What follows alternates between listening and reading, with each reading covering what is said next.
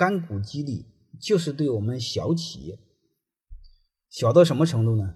就是我们刚有一个企业，管理还不够规范，舍不得给员工股份，或者是你舍得给，他们不想花钱，或者他们想花钱，但是不看好老板，或者也不看好公司，哎，想试试，嗯，就相当于我们想结婚，两个人心里还没谱，先试婚一下，为我们将来实行真正的股权激励。做一个很好的、很完美的过渡。干股激励其实你就可以理解为变相的发奖金，但是你会发现，同样是发钱，你如果你给他发工资，他就会认为再给你干；如果你给他分红，他就会认为他是老板。所以你会发现，同样发钱，效果是不一样的。所以你会发现，总经理是带领员工挣钱的，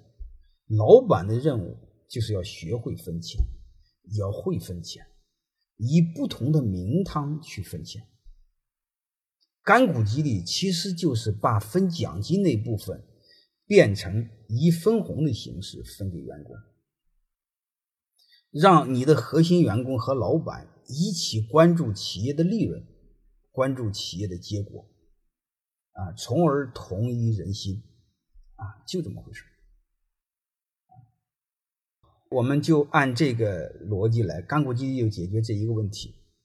如果你们这个企业规模相对小，还有一个是你老板舍不得给，或者管理不够规范、准备不充分，还把这么小的给你捅娄子；还有一个或者就是他们不想买、没钱买，或者暂时犹豫，